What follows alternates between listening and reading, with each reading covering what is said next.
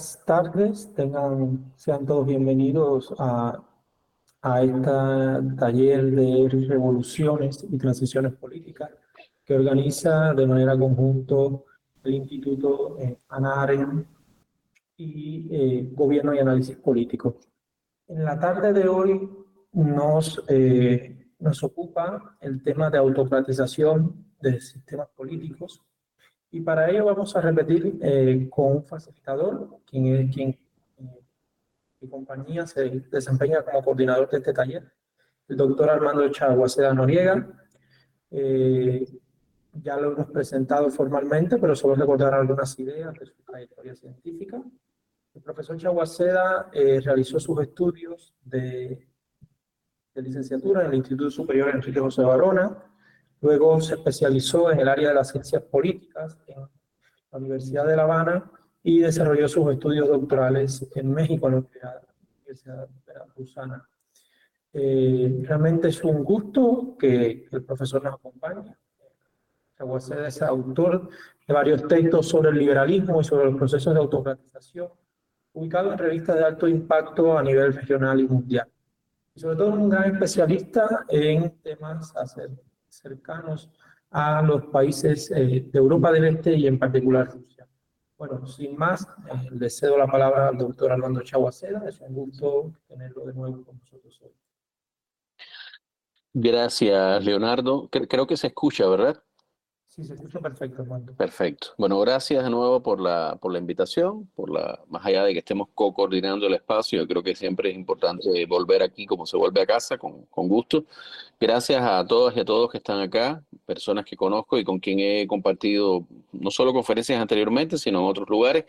Y además, eh, gracias por, el, por la constancia con este curso. Cuando pensamos el curso, y antes de pasar a la clase quiero comentar esto, cuando pensamos el curso, pensábamos justamente que fuera algo que, por un lado, pusiera al alcance de, todos ustedes toda la, por lo menos una gama de figuras, de, enfoques, de teorías, de lo más actual y lo más sofisticado del pensar lo político a nivel global. Por eso pasaron Valim Matlovic, por eso pasó Paula Bautista, por eso pasó John King, etcétera, etcétera. Eh, que, comúnmente no están, digamos, asequibles al, público, a la academia, a los intelectuales, que es lo que son ustedes de habla hispana, a los activistas intelectuales también. Eh, y creo que eso se ha logrado, creo que se ha animado una discusión interesante. Eh, no he podido seguirla todo el tiempo, pero por lo menos a veces sí, tanto de temas conceptuales como de temas propiamente de, política aplicada. Y me parece muy importante lo que se ha logrado con este curso y además, insisto, la constancia. Bueno, eh, el tema que nos ocupa hoy es el tema de la autocratización, pero justo como Leonardo hizo una referencia de trayectoria, permítame aprovechar esa referencia para compartir una, eh, no sé si un testimonio, pero sí, un testimonio personal que cruza esto. Cuando yo estaba haciendo mi tesis de maestría en el año 2004 en la Universidad de La Habana, en la primera generación de la primera maestría de ciencias políticas que ha habido nunca en Cuba, y recordemos que la ciencia política se institucionalizó a nivel mundial de forma muy tardía. Si los primeros departamentos de ciencia política en Estados Unidos, en Francia, en Alemania surgieron a inicio del siglo XX y se institucionaliza en América Latina la ciencia política por allá por la década del 50, de manera que la revolución cubana triunfa eh, cuando está justamente institucionalizándose la ciencia política en América Latina. Si, si hubiera seguido existiendo probablemente un régimen autoritario competitivo o democrático liberal, la ciencia política en Cuba hubiera, como otras cosas, tenido un nivel alto de institucionalización. Pero bueno, eso se vio eh, truncado por la inscripción del modelo cubano al modelo soviético, al campo soviético, y la aparición de lo que ya conocemos como comunismo, materialismo histórico y dialéctico y, eh, y el cierre de las carreras. ¿Por qué hago esta referencia? Porque cuando eh, empezaba la maestría, mi tesis que fue sobre liberalismo, creo que por acá compartió un, capítulo que publicó, un extracto de un capítulo que se publicó en la revista Temas. Eh, recuerdo que una profesora nuestra, ante un debate sobre las ideas del liberalismo y del socialismo, eh, tajantemente dijo en un rapto de sinceridad, al poder no le gusta que lo estudien. Esa frase, que no deja de ser cierta, le faltaba un apellido. Al poder autoritario, el poder autocrático, a todo poder no le gusta que lo estudien, perdón, eh, basta ver las series de, políticos democráticos electos en democracia, eh, como House, Car, House of Cards, etcétera, y todas las triquiñuelas que hacen para, para prevalecer sobre el Estado de Derecho, pero no pueden impedirlo de alguna manera, salvo que la democracia se ha ido degradada. Y en ese sentido, al poder autoritario es el que, igual que al democrático, no le gusta que lo estudien, pero no puede impedir, pero sí puede impedirlo. Y justamente lo puede impedir porque eh, el poder, el saber y la ley, esas tres nociones claves que, decía Claude Lefort, y podríamos decir también, eh, y la riqueza, están concentradas en pocas manos y están concentradas bajo un principio único de dominación que ha tenido muchas formas de, mencionarse. O sea, indistintamente, quienes nos dedicamos, y sé que aquí hay varias y varios que les gusta toda la discusión de la genealogía de los conceptos, que nos dedicamos a la ciencia política, pero también a la historia, a la sociología, sabemos que desde la antigüedad eh, se han usado conceptos como tiranía, despotismo, eh, dictadura, por supuesto, más recientemente los conceptos de autoritarismo y totalitarismo, que a veces se usan como sinónimo, no son lo mismo, pero hay un concepto que mm, nos parece eh, mucho más potente para entender el fenómeno de la política no democrática, que es el concepto de autocracia. Autocracia es un concepto que remite a sus orígenes clásicos, como casi todos los conceptos de, la ciencia, de la filosofía política o teoría política y después ciencia política, pero es un concepto que además ha sido operacionalizado. ¿Qué quiere decir operacionalizado? Que se ha desglosado en variables, se ha desglosado en cómo aterrizarlo a la realidad. Es decir, no solo un principio abstracto del poder, sino cómo aterrizarlo en la realidad, en la realidad empírica, en la realidad de los países. Y en ese sentido, hay eh, un concepto mm, familia de autocracia que a mí me parece muy importante y que es el que nos va a ocupar hoy, que es el concepto de autocratización.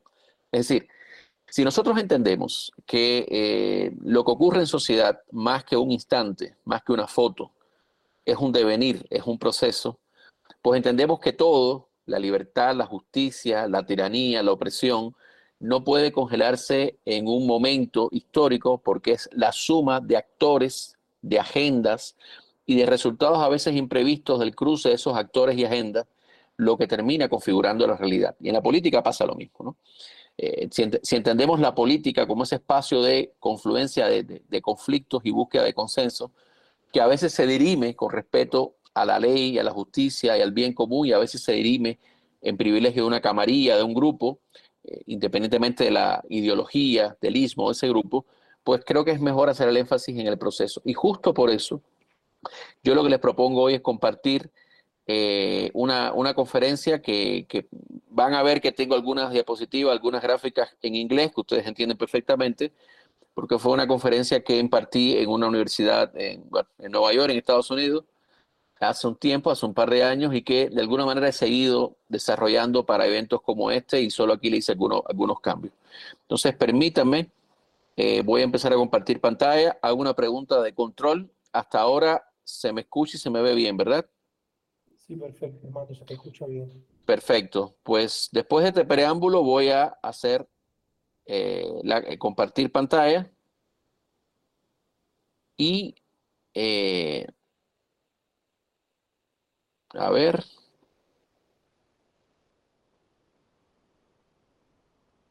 Listo. Se, ve la presentación, ¿verdad? Sí, se ve perfecto. Perfecto, buenísimo.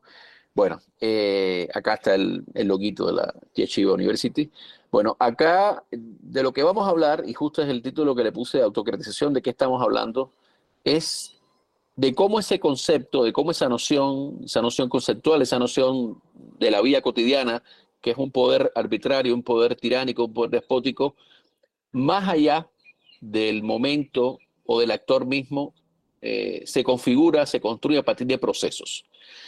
Procesos que en este caso, en el momento que estamos dando este curso, son procesos globales que vuelven a despertar el interés por el concepto de autocracia.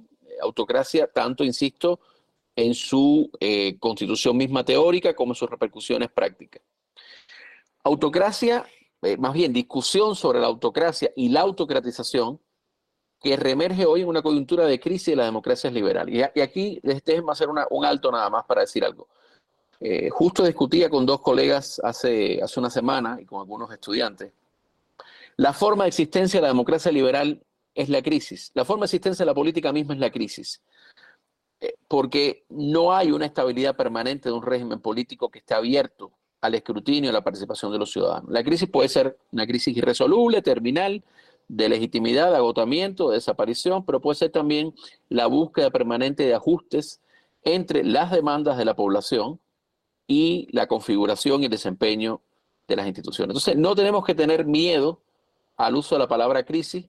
Eh, de hecho, hay, un libro muy, muy interesante que se llama La trampa de la confianza, The Confidence Trap, de David Ronsiman, que justamente habla de que la democracia liberal ha estado históricamente hablando siempre en crisis. Es decir, siempre que parece consolidada la democracia, aparecen desafíos endógenos o exógenos que la retan y que tiene que superar esos desafíos. Cuando no lo ha superado, ya sabemos lo que pasa, el periodo entre guerra, el ascenso de los totalitarismos, el momento que estamos viviendo ahora, no, no quizás de totalitarismos clásicos plenos, sino más bien de una mezcla de regímenes eh, que, que, desafían la democracia, a veces de manera abierta, a veces de manera velada. Ya vemos incluso, por ejemplo, voy a entrar en ejemplo, la dictadura cubana, todo el esfuerzo que ha hecho últimamente por presentar su normalidad como que realiza elecciones, como que tiene un Estado de Derecho, etcétera, etcétera. Pero eh, ahora mismo, ahora mismo, eh, esta discusión tiene sentido en un momento en el que hay una reevaluación de las posibilidades de la democracia liberal y del ascenso de regímenes competidores en el mundo. Los dos informes, por ejemplo, de Freedom House y de Bidem, que están disponibles, que están disponibles en inglés y, pronto en español, en las páginas web de estos dos, eh, estas dos redes, estos dos clústeres de, investigación, así lo demuestran.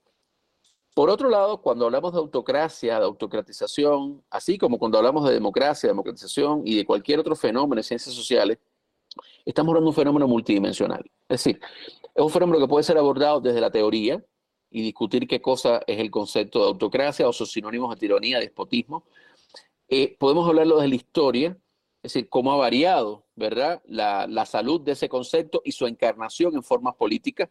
Podemos estudiarlo de la ciencia, la sociología política, es decir, eh, cómo han mutado eh, aquello que nos decía Platón de las formas pervertidas de gobierno, Aristóteles, las formas pervertidas de gobierno que no buscan el bien común y que concentran el poder, el gobierno del, uno, cómo mutan de tiranías clásicas, pasando por regímenes monárquicos, hasta eh, dictaduras militares modernas o regímenes de partido único totalitario. ¿sí?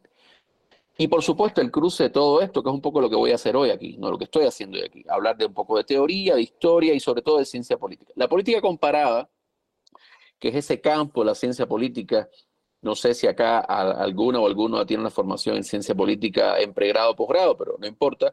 Pero la política comparada es justamente ese campo de la ciencia política con una gran vocación inter, multi, transdisciplinaria que pone su énfasis en los casos y los procesos a través de los cuales se eh, constituye el desarrollo político de los estados se eh, configuran o destruyen los regímenes políticos, se producen los grandes ciclos de protestas y revoluciones. Y la política comparada es todo un campo de la ciencia política, pero que tiene, que bebe, que se cruza con la historia, con la sociología, con la economía política, que nos permite justamente el abordaje de nociones como esta de autocratización. Quiero recuperar acá, con esta foto de un montón de machos eh, impresentables, quiero recuperar acá eh, tres, tres ideas que pueden parecer cosas de perogrullo, pero que vale la pena eh, insistir. Primero, la política no democrática abarca la mayor parte de las formas políticas en la historia milenaria de la humanidad. Es decir, eh, ahí también voy a remitir a otro autor que aquí se ha leído, John King, en Vida y Muerte de la Democracia, eh, o en The Shortest History of Democracy, que es una versión más corta acaba de salir. Todo esto ustedes lo pueden buscar en esas páginas oscuras en las que nosotros ya sabemos que encontramos libros buenos sin pasar por el mercado. Eh, pero eh, estos autores nos recuerdan que justamente la mayor parte de la historia humana ha sido una historia de formas no democráticas, lo que no quiere decir que la democracia sea un producto eminentemente tardío, artificial, antinatural. Eh, de hecho, y por aquí voy a dejar una tesis que no está acá, pero que justo ojalá podamos retomar la discusión, como este curso no es solo un curso de formación eh, en conocimiento, sino también de eh, herramientas para la acción, para la transformación, porque ustedes son todas y todos intelectuales públicos, activistas, eh, enfocados en el caso cubano, pero no solo. Yo lo que quiero recordar es que tanto la autocracia como la democracia son universales. ¿Qué quiere decir como universales? Que son elementos que han acompañado la historia humana, si bien la autocracia ha tenido más formas en las que se ha expresado y ha tenido un poco más de tiempo, pero tanto una como otra aparecen de manera punteada, de manera eh, indistinta, en distintos momentos de la humanidad. Es decir, no hay tal cosa como una predisposición de la humanidad para el mandato de liderazgos o grupos sin apego a la ley, que concentran el poder, que establecen una dominación de manera irrestricta, que sería la autocracia, o sus sinónimos de tiranía, despotismo o dictadura, pero tampoco hay tal cosa como una, eh, digamos, propensión genética de ciertos pueblos a ser democráticos. Eh, para empezar, el totalitarismo surge y triunfa en Europa, en la zona más civilizada del mundo en el siglo XIX, según los cánones de civilización moderno, y todavía hasta la fecha se sostiene esa tesis. Entonces, tanto la autocracia como la democracia son universales y por tanto estarán en disputa, estarán recreándose, estarán pereciendo su forma mientras existe la humanidad porque los dos responden a procesos intrínsecos a, al ser humano en tanto individuo y comunidad. Si la posibilidad de gobernarnos por leyes definidas por nosotros mismos mediante el consenso, gobernarnos desde la familia, la escuela, la empresa, hasta los estados o la forma de organización política, o gobernarnos por la fuerza, el engaño, la brutalidad. Ahora, la, política no democrática son los casos y experiencias más difíciles de estudiar o comunicar Ahora un paréntesis también, no para ustedes, pero cuando yo di esta conferencia la primera vez, y las dos veces más que le he dado, le he dado en entornos políticos de eh, países democráticos. Y ustedes lo saben mejor que yo, o igual que yo, es muy difícil transmitir aquello que no se ha vivido. Es muy difícil transmitir a personas que han nacido en una sociedad abierta con más o menos reglas que regulan los comportamientos de gobernantes y gobernados, etcétera, etcétera, comunicar que existe forma de que seas expulsado de la universidad, de que te quedes sin trabajo, de que puedas ir preso por, bueno, por, por, hacer un meme, por decir una consigna, por tener una opinión. Entonces, es importante que tengamos en cuenta esto porque una de las dificultades con la que contamos todos los días nosotros, que constatamos todos los días nosotros, es cómo explicar, cómo transmitir a quien no ha vivido la autocracia, la experiencia autocrática. ¿no? Claude Lefort, Claude Lefort se escribe, Claude Lefort, tiene un texto magnífico que se llama La negación a pensar el totalitarismo. Y yo creo que podemos extenderlo más, decir, la negación a pensar la autocracia, ¿no? Y lo último es que esto, eh, y hay un grupo de referencias al final que se los voy a dejar por si quieren ocuparlos después, esto que voy a discutir hoy nos lleva constantemente a una discusión de preocupaciones clásicas sobre las razones del poder, de Platón, de Aristóteles, de Polibio, de Cicerón, eh, de Maquiavelo, de Montesquieu, pero también a desarrollos más recientes de la ciencia política y a las aproximaciones más novísimas como las de los estudios que les decía que apenas tienen unas pocas semanas de Freedom House o BDM que dan cuenta justamente de cuándo se ha expandido o no la política democrática por el mundo. Quiero fijar un concepto, perdonen la, la costumbre académica aquí, pero quiero fijar un concepto para poder, digamos, tener un referente conceptual, teórico eh, compartido. La autocratización no es más que un proceso, proceso de naturaleza autocrática, de cambio de régimen, que hace al ejercicio del poder tendencialmente más arbitrario, es decir, menos sujeto a la ley, y más represivo, es decir, más violento. ¿Y qué restringe el espacio para la contienda pública, es decir, para protestar, para ir al espacio público, pero también para participar en la selección de quienes nos gobiernan. Aquí varios elementos que quiero destacar. Primero, la palabra proceso. Estamos hablando no de un momento, estamos hablando de una institución particular, estamos hablando de una ideología específica, sino de un proceso de qué? De cambio de regímenes. Es decir, de paso de un tipo de régimen a otro. Y fíjense que incluso cuando lo veamos a continuación, cuando hablamos de autocratización, la autocratización no solo ocurre dentro de la frontera de un régimen ya autocrático, sino que la autorización es un proceso que se pone en marcha desde las entrañas mismas de la democracia y si no es detenida, si no es revertida, desemboca en una autocracia cerrada. Y por tanto, eh, este proceso, cuyo foco es un cambio de régimen, tiene varias características centrales. Tiende a restringir el espacio de la contienda pública, de que los ciudadanos se expresen de manera vocal o, con el cuerpo en el espacio público, pero también que puedan participar en la elección de su gobierno. Y al mismo tiempo tiene dos características, que es que es cada vez más arbitrario, es decir, se pasa la ley por el arco de triunfo, por el forro de, y a la vez es más represivo porque tiende a utilizar la, la fuerza de diferentes formas.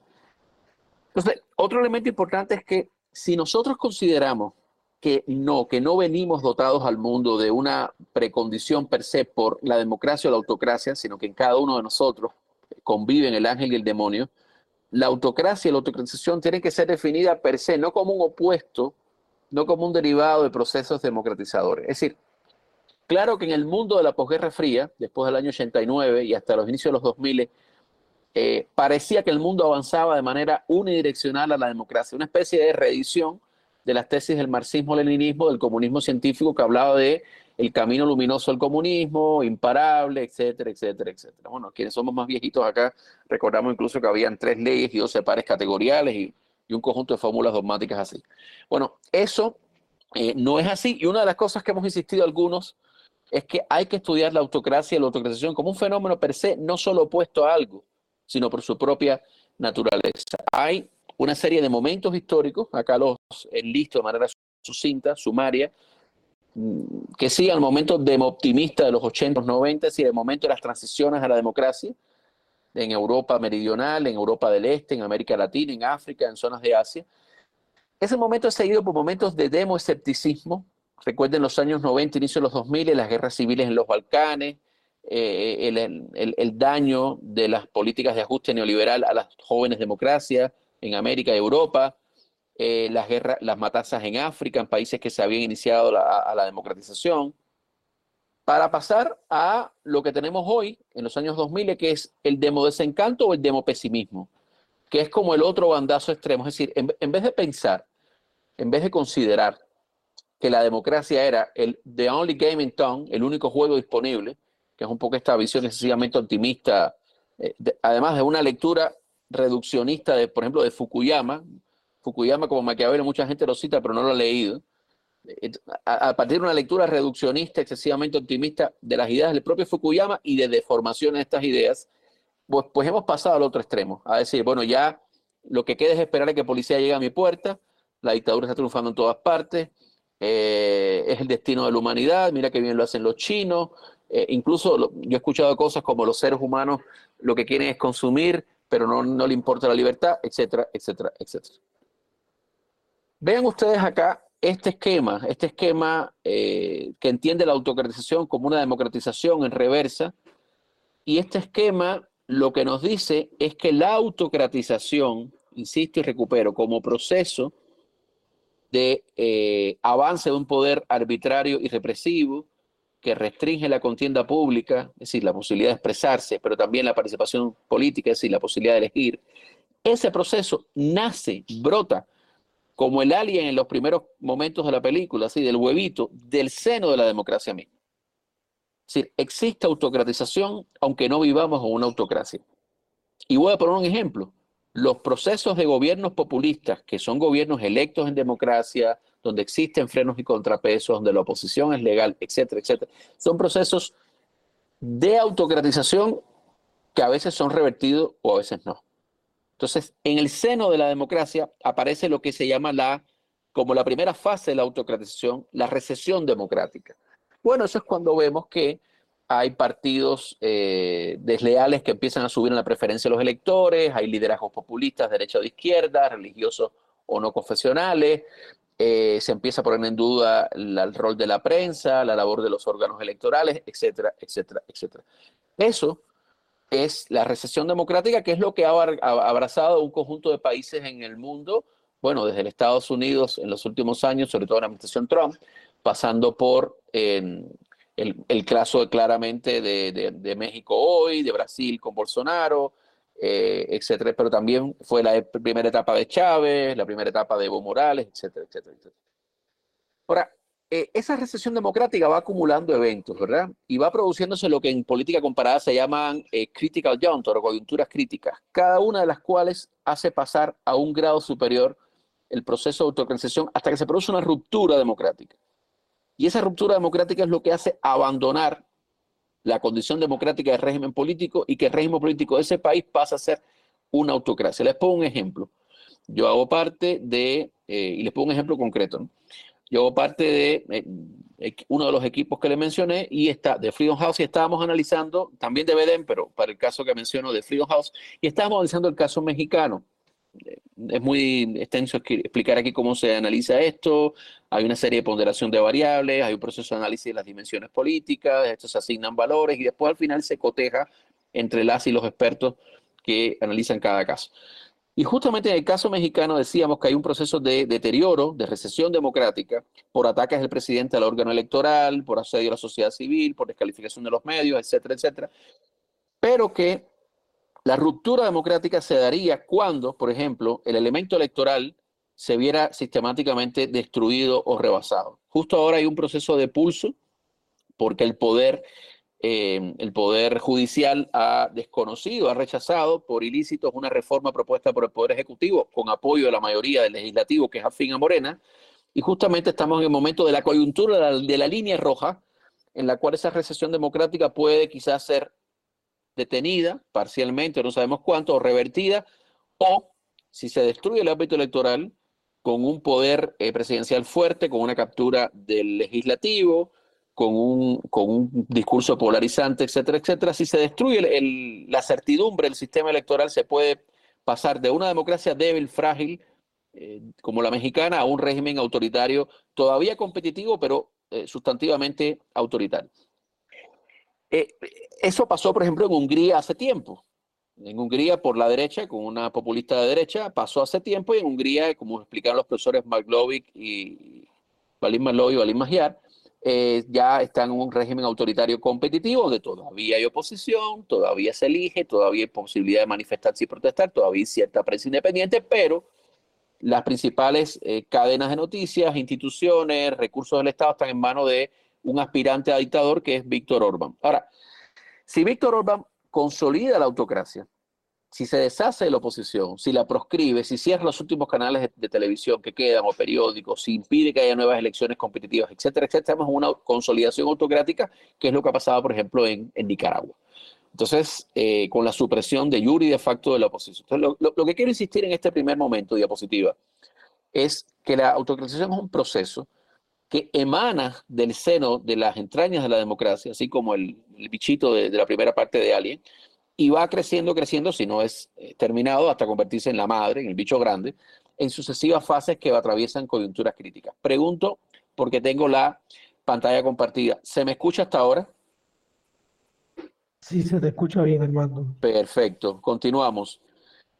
Bueno, eh, ¿qué, qué elementos eh, delimitan, qué elementos definen eh, el salto de un tipo de régimen a un tipo de régimen, o más bien de un subtipo de régimen a un subtipo de régimen al interior de un régimen y después de un tipo de régimen a un tipo de régimen, eh, de un régimen a otro.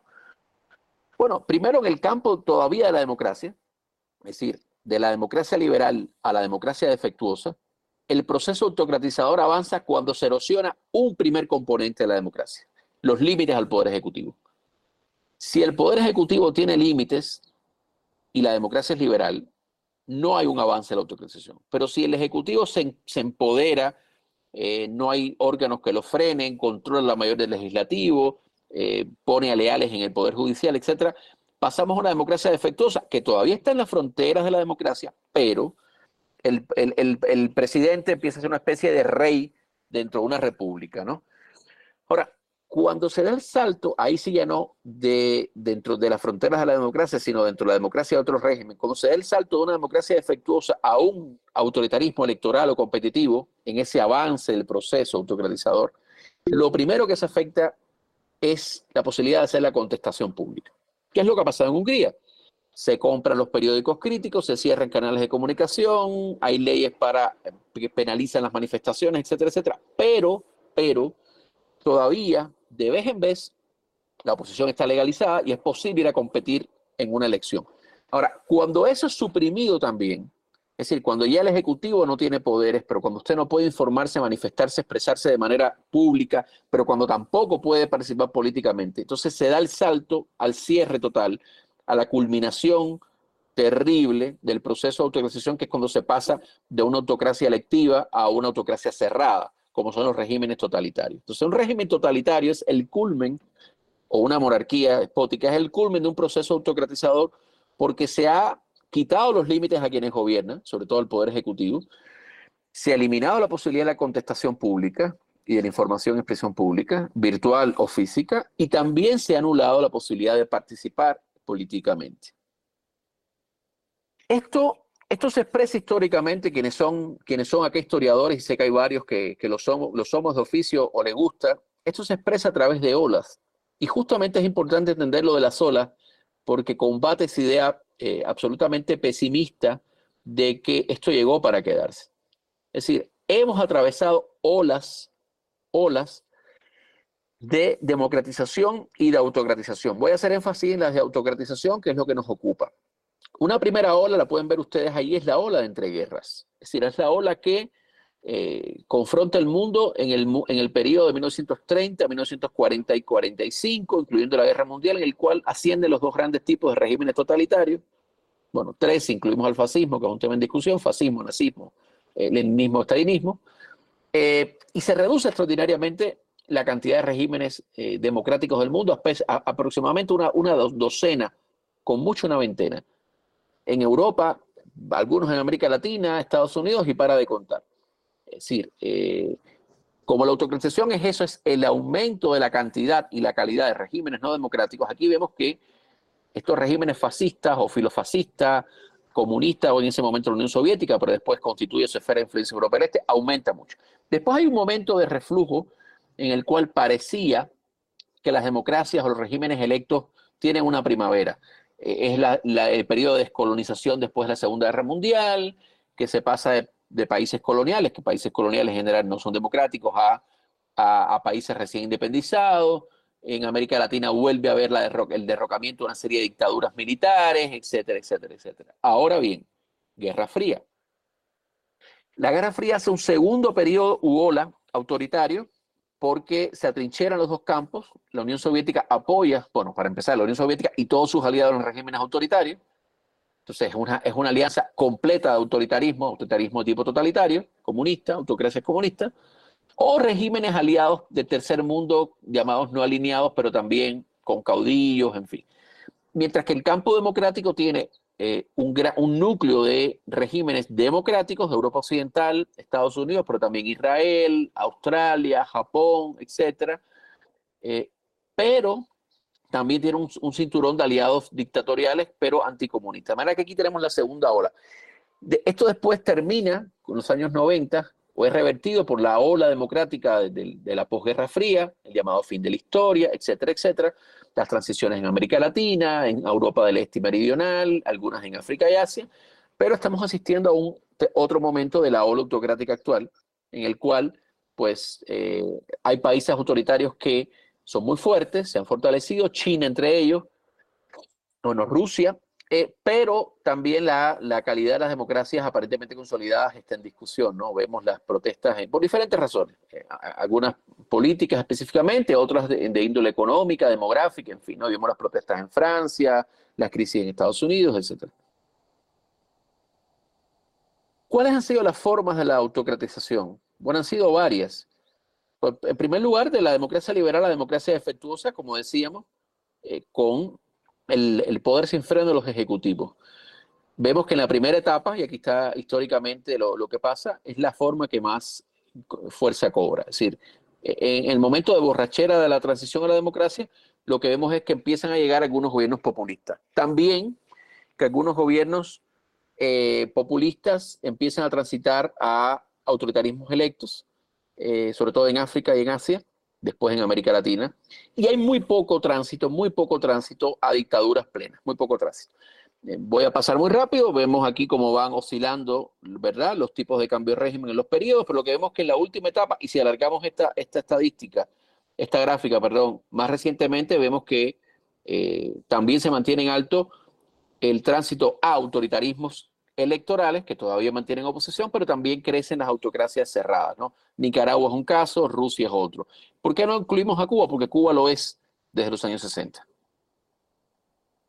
¿Cuáles son los modos de autocratización? Tradicionalmente, en los, digamos, las primeras décadas del siglo XX, era el golpe de Estado, la revolución violenta que construyó un régimen autoritario.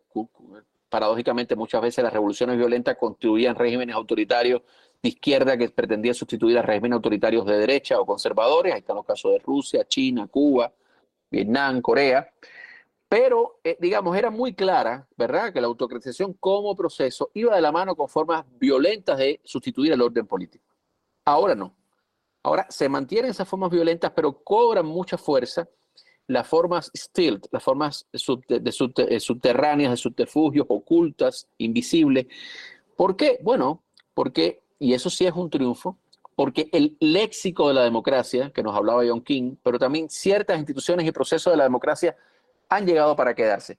Eso es una trampa y a la vez es un triunfo la democracia. Es un triunfo la democracia porque sencillamente ya los déspotas no pueden prescindir de ciertos rituales, mecanismos y discursos de legitimación que tengan algo democrático, es decir, elecciones amañadas, lo acabamos de ver en Cuba, eh, tribunales electorales que no lo son. Es un triunfo, insisto, porque antes podían olímpicamente despojarse de eso y porque esas instituciones, principios y palabras pueden ser usados contra la dictadura, pero también es una trampa. Y es una trampa que quienes no están adiestrados para esto no lo hacen, no lo ven bien y justamente a veces sucumben por este proceso de autocritización by stealth, o sea, de manera oculta. Bueno, acá hay una por cantidad y por calidad, no, no voy a detenerme en esto. Vemos, digamos, un ensombreado oscuro donde estamos en los años, en los años más recientes en la autocratización, notablemente África, notablemente Eurasia, eh, América, algunos países de América han sido países que se han autocratizado. ¿Cuáles son las regiones que más autocratizan como proceso? Bueno, y lo que decía era que había una mixtura, que había una mixtura, voy a periódicamente decir, ¿me escuchan? ¿Me escuchan? Camilo, Camilo, voy bien para que me, me digan si, si voy. Y acá tenemos una, una, una, una, digamos, una foto resumida de tipos de regímenes, casos concretos y modos de transición. Eh, como verán, hay varios países que se repiten, y eso quiere decir que la autocratización avanza como proceso, y que hay países que en un momento histórico pueden estar pasando de una democracia liberal a una democracia defectuosa, pero terminan pasando a un autoritarismo competitivo o más allá. Es el caso de Venezuela, es el caso de Rusia, por ejemplo, que ha pasado de una democracia defectuosa en los primeros años de, de Yeltsin a un régimen autoritario competitivo en los primeros años de Putin, a un régimen autoritario cerrado en la actualidad. Y quiero, en aras de, de, estimular el debate, creo que es lo más importante, dejar un grupo de, como de, de issues, de asuntos para la discusión. Primero, los conceptos políticos, cualquiera que sean, cualquier concepto, deben ser abordados y revisados en su genealogía, es decir, en su herencia, en de dónde surgen, en quienes lo crean, cómo lo usan cuando lo crean, pero también en sus apropiaciones y explicaciones. O sea, ningún concepto permanece puro en su estado original. Si bien, si bien hay que evitar los extremos de la osificación, es decir, de la cosa dogmática de repetir como un librito lo que dijo Platón hace tiempo, porque los contextos cambian, por tanto los contenidos cambian los conceptos cambian, contexto, contenido y concepto. Y también el estiramiento conceptual de que cualquier cosa es cualquier cosa. Tomaba una, una copa con un colega el otro día y había una persona invitada y decía, bueno, eh, en México vimos una dictadura. Y yo le dije, bueno, pero como no has vivido una dictadura real, no sabes lo que es una dictadura. Entonces, evitemos estirar los conceptos porque detrás de eso no es un tema solo de precisión, sino un tema de, que está la vida de mucha gente.